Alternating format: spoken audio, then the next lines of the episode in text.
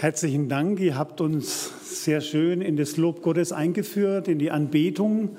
Und in dem Predigtext für heute geht es ja auch um die Anbetung, um das Lob Gottes, könnte man sagen. Und ich freue mich, dass ihr heute alle so zahlreich gekommen seid. Es ist ein Novum bei uns in der Gemeinschaft. Wir haben heute eine Doppeltaufe.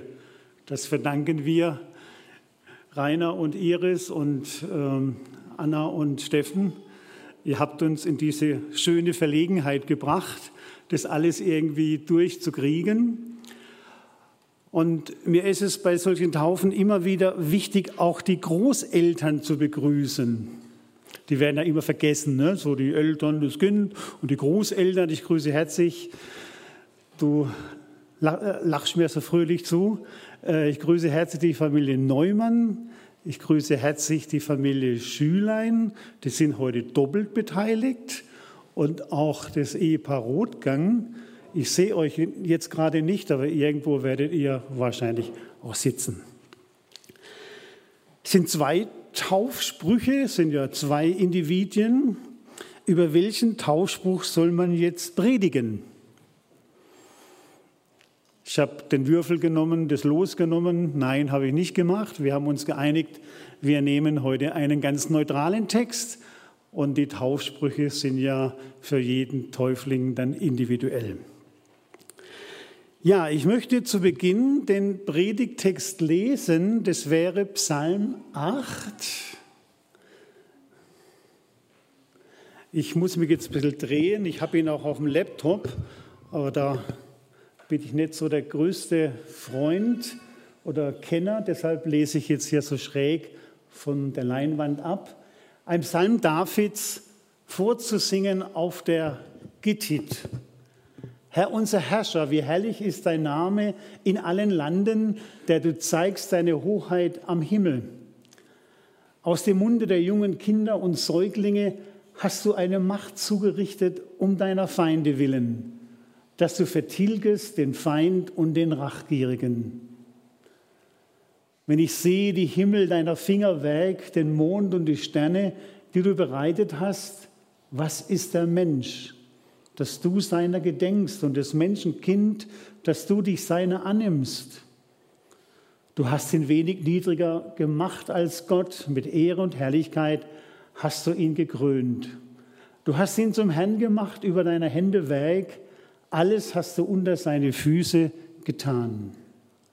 Schafe und Rinder allzumal, dazu auch die wilden Tiere, die Vögel unter dem Himmel und die Fische im Meer und alles, was die Meere durchzieht. Herr unser Herrscher, wie herrlich ist dein Name in allen Landen. Es war ein launiger, Sommerabend in Jerusalem. Ja, setzen Sie sich noch in aller Ruhe. Ihr seid hier richtig zur Taufe eures Enkels. Herzlich willkommen. Es war ein launiger Sommerabend in Jerusalem. Nach einem heißen Tag steht der König David auf seiner Dachterrasse, läuft hin und her. Eine kühle, angenehme Brise weht. Das tut so gut. Es war dunkel geworden, der Mond ging auf, die Sterne funkeln. Wow, denkt er, bombastisch, genial, fantastisch, super, dieses Bild. Meine Schwiegertochter würde jetzt sagen, geil. Und dabei würde sie mit jeder Nuance ihre Stimme ein Gemälde malen. Und ich höre die ganze Intensität ihrer Begeisterung jetzt in meinem Kopf. Sie sagt es, wie nur sie es sagen kann. Wahnsinn, Begeisterung. David staunt auf dieser Dachterrasse, wenn er das alles sieht. Wenn ich sehe die Himmel deiner Finger weg, den Mond und die Sterne, die du bereitet hast. Wow, was für ein Gott. Und vielleicht hat er am nächsten Morgen sich an seinen Schreibtisch gesetzt in seinem königlichen Büro und hat diesen Psalm 8 geschrieben, den wir eben gehört haben. Ja, das ist schon gewaltig, dieser Sternenhimmel. So, jetzt kommt wieder, ach super, Sam. Ohne dass wir groß kommunizieren, verstehen wir uns. Das Hubble-Teleskop hat uns dieses gewaltige Bild überliefert. Es ist aus 50 Einzelteilen zusammengesetzt. Sie zeigt, das Bild zeigt uns den zentralen Bereich einer Galaxie, einer Milchstraße, und wir sehen Milliarden von Sternen. Wir denken uns die Milliarden von Sternen. Drei Millionen Lichtjahre entfernt, ein Lichtjahr hat 9,46 Billionen Kilometer. Unvorstellbar, gigantisch. Was für ein Gott, was für ein Schöpfer. Und das ist nur ein Detail der Schöpfung. Es gibt viele andere einzelne Bereiche der Schöpfung, wo wir dastehen und sagen, wow, gigantisch, fantastisch.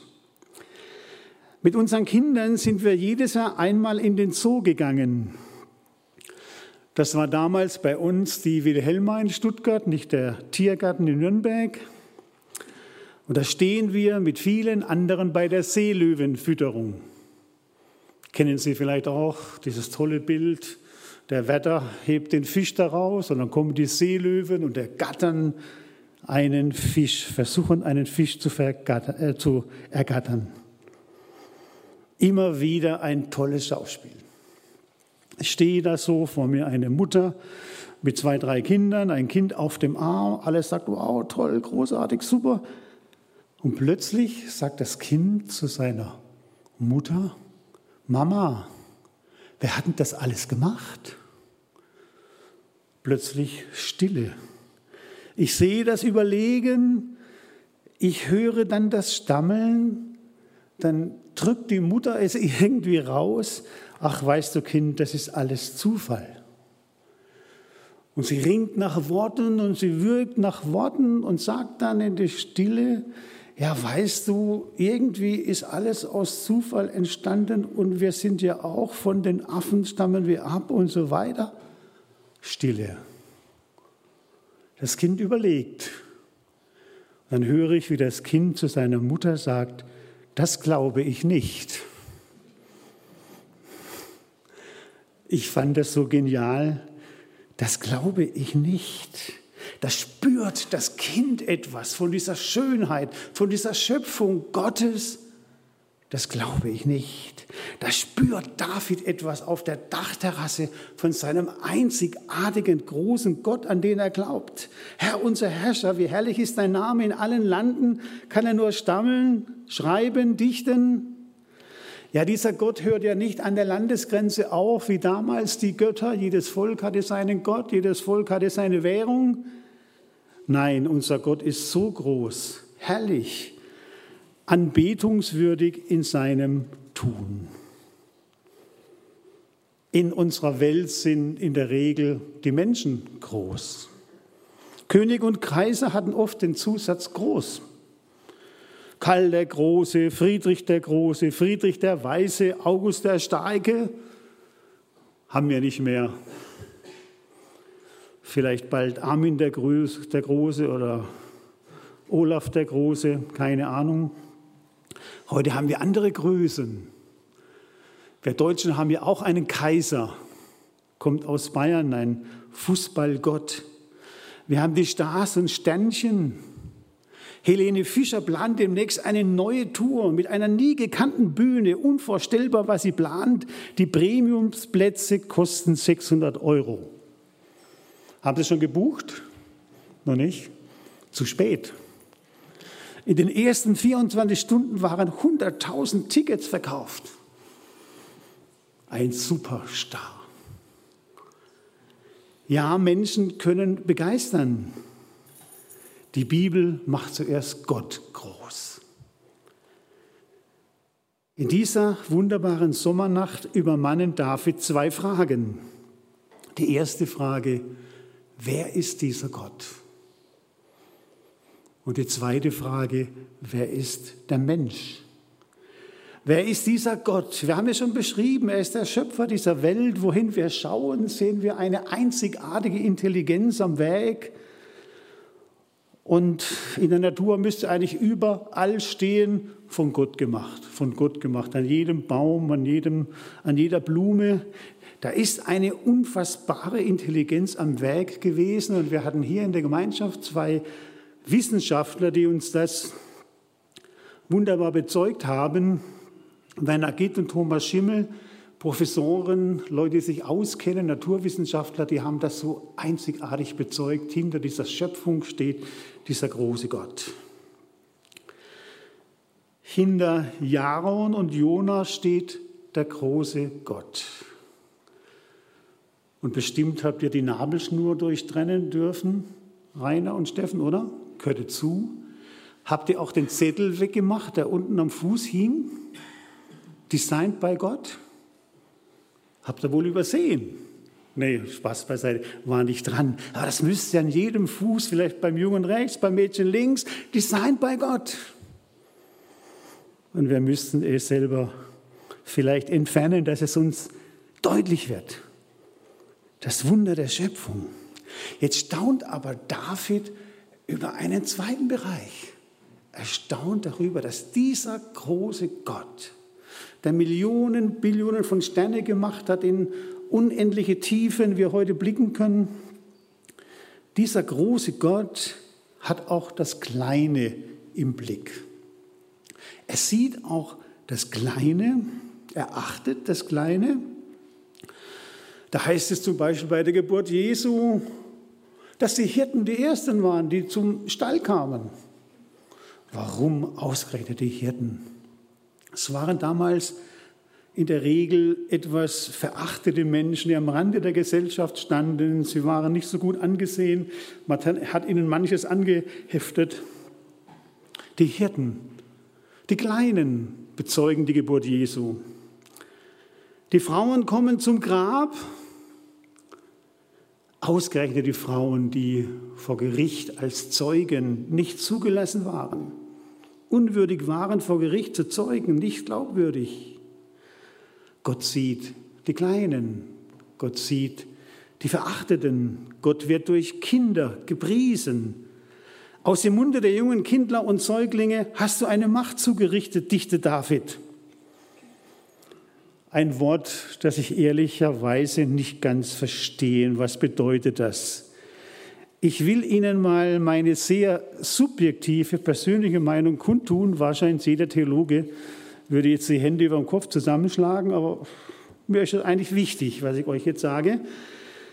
Was meint David, wenn er sagt, dass Kinder und Säuglinge eine Macht haben? Ich erinnere mich noch sehr intensiv an jene Nacht, nachts um halb zwei, als ich in unserem Wohnzimmer auf und ab ging. Ich hatte einen schreienden Sohn auf meinem Arm. Was für eine Macht, so ein Kindergeschrei. Und ich sehe mich noch verzweifelt mit unserem schreienden Sohn im Wohnzimmer. Ich wollte ihn beruhigen. Ich versuchte es mit Beethoven. Keine Chance. Dann wechselte ich den Musikstil. Ich versuchte es mit Gospel. Keine Chance. Luciano Pavarotti, das wird doch gelingen. Christliche Musik, keine Chance. Was für eine Macht.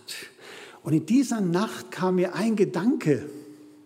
Warum schreien die Kinder denn nicht musikalisch? Wäre doch wunderbar. Ein schöner Lobgesang statt einem, einem Geschrei. Nein, so funktioniert es nicht. Der große Gott hat seine Mittel und seine Möglichkeiten. Er sieht das Kleine. Er sieht das Unbedeutende. Er gibt ihm Macht. Bill Heibel sagte einmal, nichts ist so groß, dass Gott nicht damit fertig werden würde. Und nichts ist so klein, dass es ihn nicht interessieren würde. Das ist unser Gott. So groß. Nun die zweite Frage in diesem Psalm, wer ist der Mensch? Was ist der Mensch? Martin Buber hat einmal gedichtet oder gesagt, zu diesem Vers, man müsste es eigentlich so übersetzen, was ist das Menschlein? Wer ist der Mensch vor diesem großen Gott? Philosophen und Denker haben sich schon viele Gedanken gemacht. Kann man sich vorstellen, viele Bücher sind geschrieben, wer ist der Mensch? Und einer sagte mal, der Mensch ist, was er ist. Auch eine Meinung.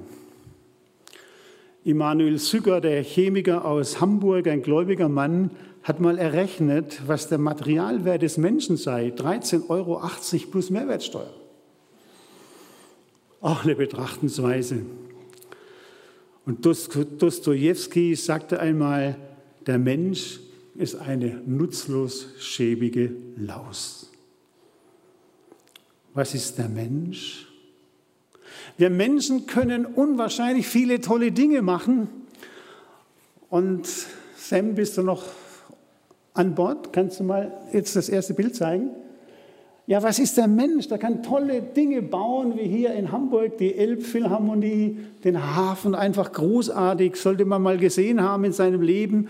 Ist einfach unwahrscheinlich, was der Mensch bauen kann. Was ist der Mensch? Der kann wunderschöne Musik machen. Am liebsten hätte ich jetzt den Ton noch eingespielt, aber ging jetzt irgendwie nicht. Ja, was ist der Mensch? Vielleicht das nächste Bild. Was kann in der Medizin alles gemacht werden? Hier eine total kaputte Hand und die, die Mediziner, die schaffen es, da aufzusteigen, Dinge in Ordnung zu bringen, unwahrscheinlich. Ja, was ist der Mensch? Was kann er für tolle Sachen machen? Und jetzt das nächste Bild. Ist das auch der Mensch, der im Krieg Männer, Frauen und Kinder tötet? Der gehorcht, wer vielleicht nicht gehorchen sollte? Ja, was ist der Mensch, fragt sich David. Ja, was sind wir? Ähm, wir haben unsere Wünsche, da ist die Realität. Es ist da unser Wollen, unser Tun und wir spüren, das klafft auseinander. Das sind unsere Gaben und unsere Schwächen, das ist unser Gelingen, unser Versagen. Ja, wer bin ich denn? Wir sind oft zerrissen innerlich. Und jetzt kommt der Höhepunkt. Was sagt denn David, wer wir sind? Was ist der Mensch, dass du an ihn denkst? Das ist unsere große Würde. Gott denkt an ihn. Und diese Botschaft geht durch die ganze Bibel. Nur drei kurze Verse. Da schippert der Noah auf dem Meer, auf dem Weltmeer mit seiner Arche. Er ist schon wochenlang da drin und es regnet wochenlang Starkregen. Die Situation in der Arche spitzt sich zu. Sie halten es kaum noch miteinander aus. Die Tiere blöken und alles Mögliche durcheinander. Und Noah fragt sich, hat mich Gott eigentlich vergessen? Wo ist denn dieser Gott? Ich habe ihm gehorcht und jetzt schiebere ich hier rum und es regnet, regnet, regnet. Und dann heißt es in der Bibel, 1. Mose 8, Vers 1, da gedachte Gott an Noah. Und dann hört es auf zu regnen. Und dann kommt Hoffnung auf. Da gedachte Gott an Noah. Jeremia 31, Vers 34, ein Wort Jeremias. Jeremia sagt dem Volk Israel zu, Gott macht etwas Neues mit euch. Sie hatten ja viel Dummheiten gemacht, nie auf Gott, fast nie auf Gott gehorcht, die, das Volk Gottes, das Volk der Juden.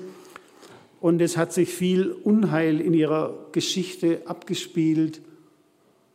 Und jetzt sagt ihnen Jeremia zu, ich schließe, Gott schließt mit euch einen neuen Bund, und ich will ihrer Sünde nicht mehr gedenken. Es kommt wieder das Denken Gottes zum Tragen. Ich will ihrer Sünde nimmer mehr gedenken, ich schaffe etwas Neues. Und dann Lukas 23, da hängen drei Männer am Kreuz, einer in der Mitte ist Jesus und die beiden links und rechts haben viel Dummheit in ihrem Leben gemacht. Sie haben viel Unheil auf die Erde gebracht, Terroristen. Und in diesen Minuten am Kreuz, wo sie mit Tode ringen, da, da merkt der eine, dieser Jesus ist ganz anders. Und dann sagt er zu ihm, Jesus, gedenke an mich, wenn du in dein Reich kommst. Jesus sagt, ja, ich denke an dich. Heute noch wirst du mit mir im Paradies sein. Gott denkt an uns. Was für eine Botschaft. Dieser große Gott sieht mich, kennt mich. Ich bin keine Nummer auf dem Einwohnermeldeamt. Ich bin mehr als eine Stimme auf dem Wahlzettel. Der lebendige Gott hat mich auf dem Schirm. Ich glaube, die Botschaft, die haben wir wahrscheinlich in der Tiefe noch gar nicht so richtig begriffen. Er erkennt mich an, sagt, du bist wenig niedriger als Gott, ich gebe dir Verantwortung für die Erde. Ja, das bist du. Wer bin ich, sagt David. Du bist ein geachteter, gewürdigter Mensch als meine Schöpfung. Und ich schließe, 15 Mal heißt es in diesem Psalm 8, du und dein. Also 15 Mal spricht David Gott ganz persönlich an. Wer bist du, sagt David, du bist ein geachteter Mensch. Also Gott bietet mir das Du an, könnte man sagen. Ich darf mit ihm sprechen. Wir Menschen sind auf das Du angelegt mit Gott. Das ist meine Würde. Ich darf mit Gott sprechen. Das darf ich tun. Das ist unsere große Würde, dieser große, herrliche Gott denkt an mich und sieht mich. Er sieht meine Zerrissenheit, meine Dunkelheiten, aber er hat Gaben hineingelegt in mein Leben. Das ist unsere Würde. Wow. Staunen. David schließt seine Gedanken. Herr unser Herrscher, wie herrlich ist dein Name in allen Landen. Amen. Wir wollen miteinander beten und ich bitte Sie dazu aufzustehen.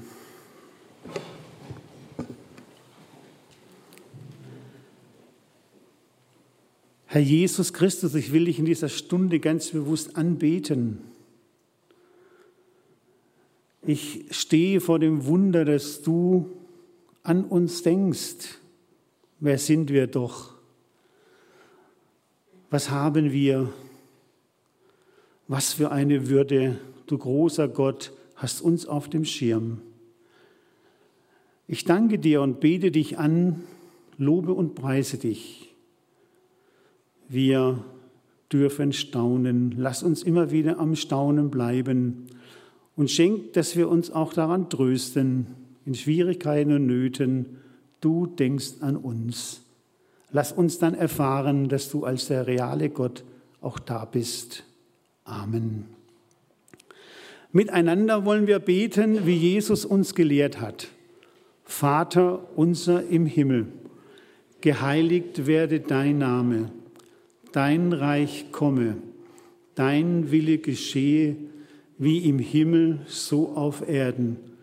Unser tägliches Brot gib uns heute und vergib uns unsere Schuld, wie auch wir vergeben unseren Schuldigern und führe uns nicht in Versuchung, sondern erlöse uns von dem Bösen.